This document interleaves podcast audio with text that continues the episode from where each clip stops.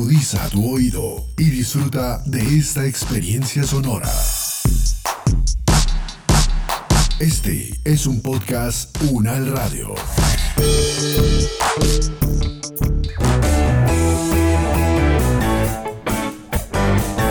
Salud Unal, contigo. Escuchar, aprender y compartir información de calidad sobre bienestar.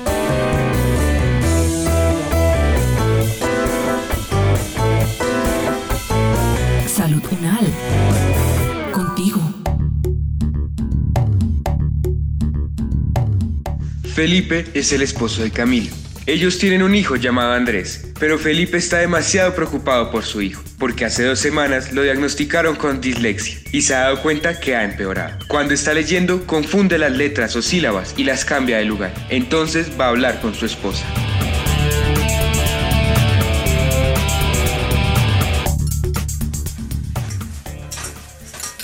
Amor, estaba haciendo la tarea con Andrés y noté que está empeorando con la dislexia. A veces confunde algunas letras y las cambia de lugar. Mi amor, hoy me llamaron del colegio de Andrés para decirme lo mismo. La profe dice que hay que llevarlo a donde un fonoaudiólogo. Estoy muy preocupada. Yo también estoy demasiado preocupado. No sé qué hacer. Hablé con Mariana, ¿la recuerdas? Es mi amiga de la universidad. El hermano de ella tiene dislexia. ¿Y qué te dijo? Yo no quiero que se vayan a burlar de nuestro hijo en el colegio o que toque sacarlo. Me recomendó un profesional en el tema que nos podría ayudar con Andrés. Es una fonoaudióloga. Ella me dio su número para que podamos sacar una cita. Perfecto, amor. Tenemos que agendar la cita de una vez. Voy a llamar ya mismo.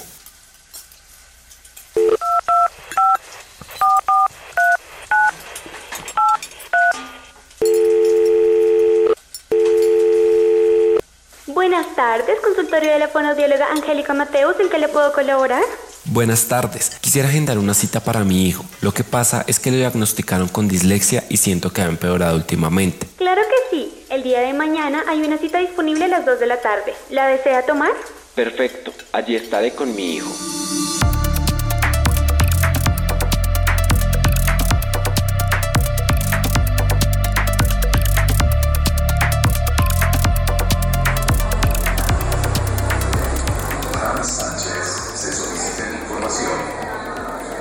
Andrés, por favor pasar al consultorio de la fonoaudióloga.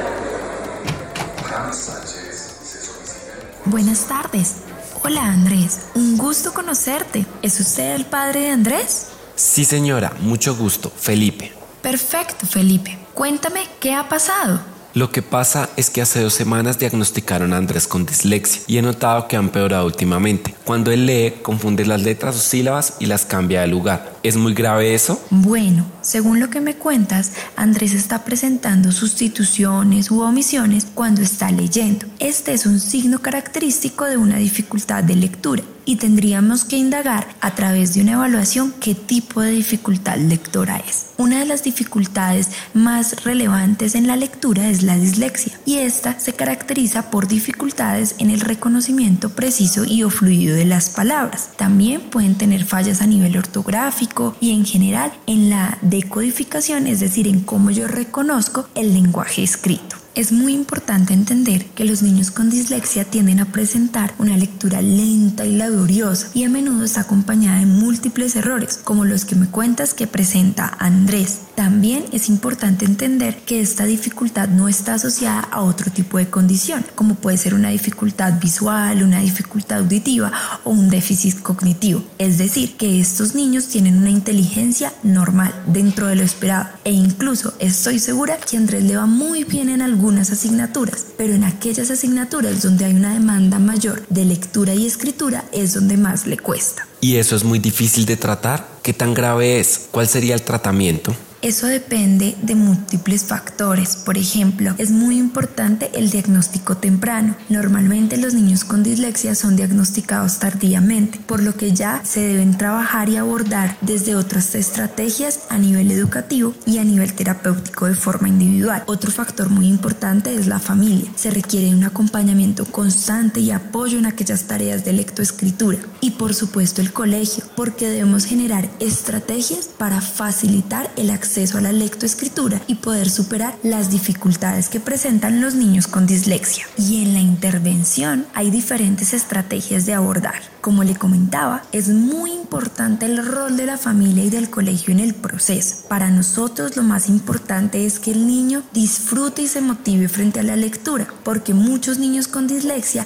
empiezan a tener aversión a todo lo que tenga que ver con lectura y escritura y empieza a haber desmotivación. Entonces estos otros factores empiezan a afectar a este grupo de niños. Por eso es muy importante el trabajo desde la familia y desde el colegio. En relación a la intervención entonces, lo que nosotros buscamos es hacer explícitas las reglas que nos permiten a nosotros convertir cada letra que vemos en un sonido. Eso se llama principio alfabético y es fundamental para nosotros aprender la lectoescritura. Muchas veces nosotros ese principio alfabético lo aprendemos en la escuela, lo podemos aprender de forma explícita o de forma implícita. En estos grupos de niños con dislexia tenemos que hacer las reglas explícitas, que él comprenda claramente que a cada sonido le corresponde una letra y cuál es esa correspondencia. Para eso nosotros empezamos trabajando con los sonidos, sin necesidad de hacer un acercamiento directo a lecturas. En este momento no nos interesa que lea rápido, ni que lea una hora al día, ni que lea dos horas al día, ni que lea tres, cuatro libros. Lo que más nos interesa es que aquello que lea y los acercamientos que tenga la lectura sean cortos pero precisos, porque buscamos trabajar es la precisión que el niño tiene durante la lectura. Entonces empezamos con estrategias desde la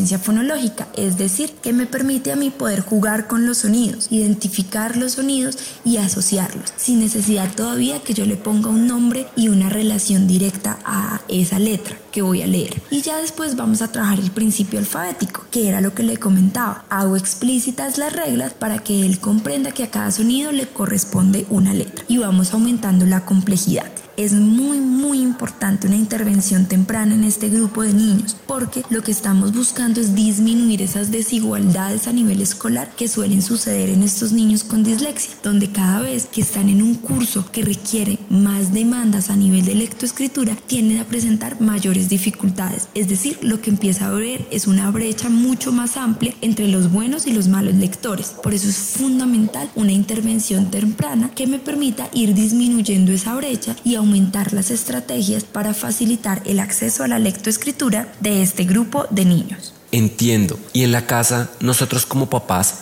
¿cómo le podemos ayudar? Hay diferentes maneras en que nosotros podemos ayudarlo desde casa. Lo primero es disminuir las demandas de lectoescritura. Nosotros tenemos que buscar es que lea cosas cortas, pero que sea preciso en lo que está leyendo. Entonces, lo primero que tenemos que hacer es disminuir las demandas. Lo segundo es motivarlo hacia la lectura, porque lo que buscamos es que él se motiva y le guste leer. Entonces acercarlo, por ejemplo, con cuentos cortos, historietas, eh, al inicio con muchos cuentos que tengan muchas imágenes y poca letra. Recordemos que en un principio lo que buscamos es que él se motive, se acerque a la lectoescritura y que aquellas cosas que lea sean muy precisas. Eso sí, si llegan a haber errores, lo importante en un inicio no es juzgarlo. Podemos hacer una retroalimentación del error de forma indirecta de, por ejemplo, le podemos volver a preguntar, ¿puedes volverlo a leer? Y entonces ahí él mismo va a ir dándose cuenta del error. También podemos hacer un ejercicio de lectura compartida, donde, por ejemplo, primero yo leo y después lee eh, mi hijo. Eso va a ser muy importante porque ya le va a dar todo un contexto. También podemos, por ejemplo, cuando antes de enfrentarlo a un texto, podemos darle la lista de palabras que van a aparecer. En esa lista de palabras se deben incluir aquellas palabras que son difíciles de leer, aquellas palabras que son, por ejemplo, trisilábicas, que tienen una construcción eh, silábica compleja, que sabemos que le va a costar leer, o aquellas letras donde tiene mayores dificultades. Cuando yo le presento la lista antes y hago ejercicios con él, antes con esa lista de palabras, cuando él vaya a leer el texto, va a ser mucho más fácil porque él ya las conoce y va a presentar menos errores durante la lectura. Y también podemos apoyarnos con otro tipo de estrategias que no requieren de forma directa la lectoescritura. Por ejemplo, como decíamos que tenemos que trabajar sobre los sonidos, podemos hacer ejercicios como pedirle a nuestro hijo que nos diga todas las palabras que empiezan por el sonido mmm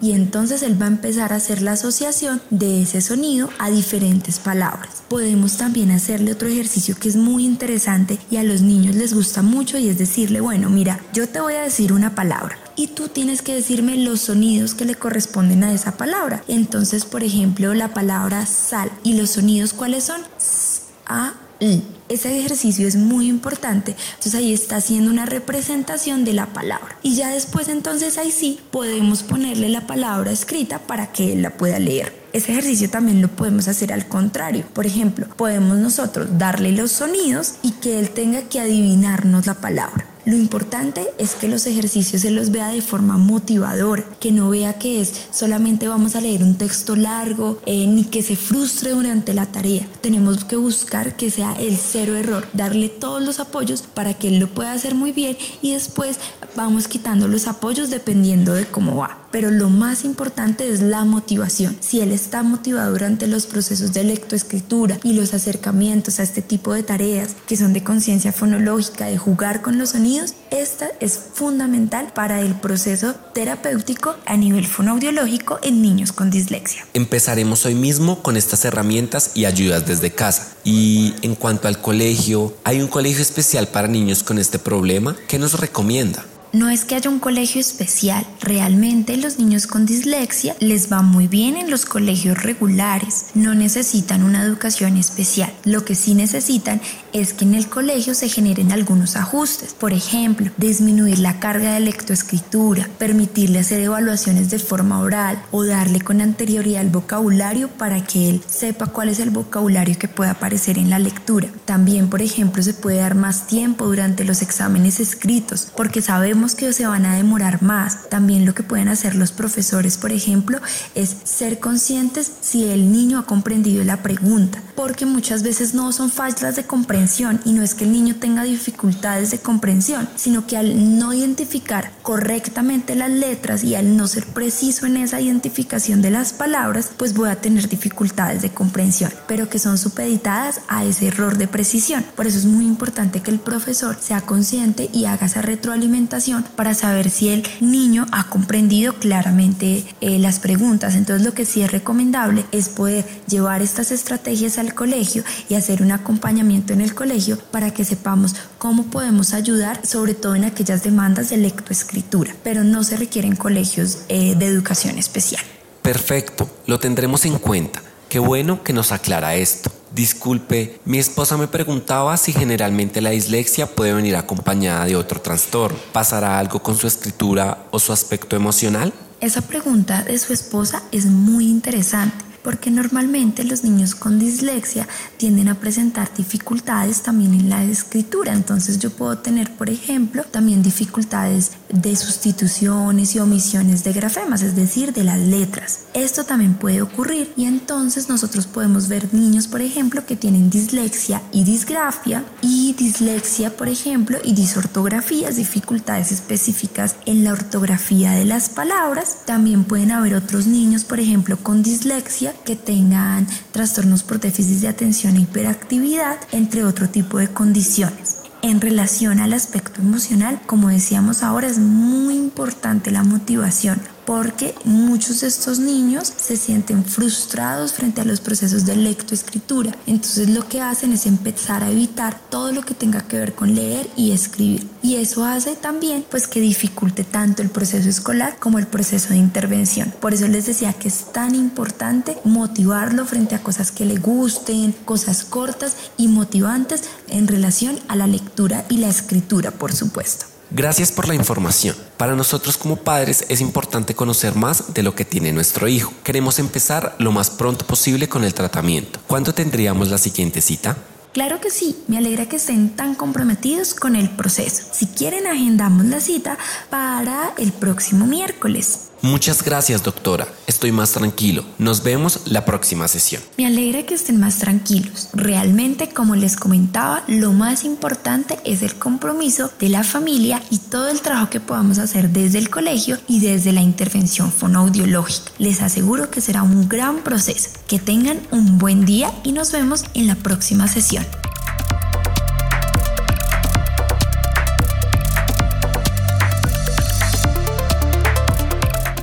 Es el momento de que cada uno desde sus hogares aporte en el cuidado de su salud y de su comunidad. Es tiempo de sumar.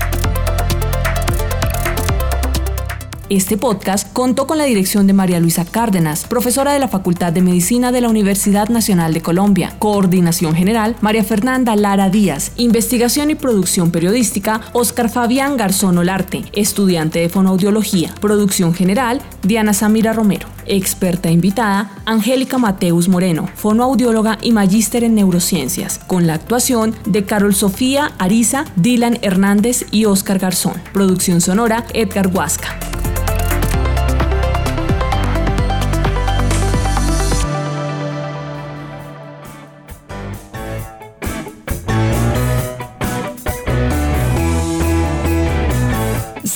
Contigo es una producción de la Facultad de Medicina de la Universidad Nacional de Colombia en alianza con UN Radio. Salud.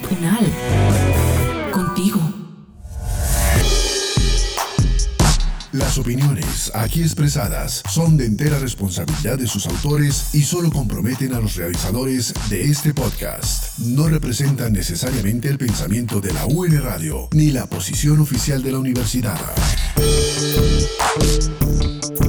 Este y otros podcasts en nuestro sitio web podcastunradio.unal.edu.co.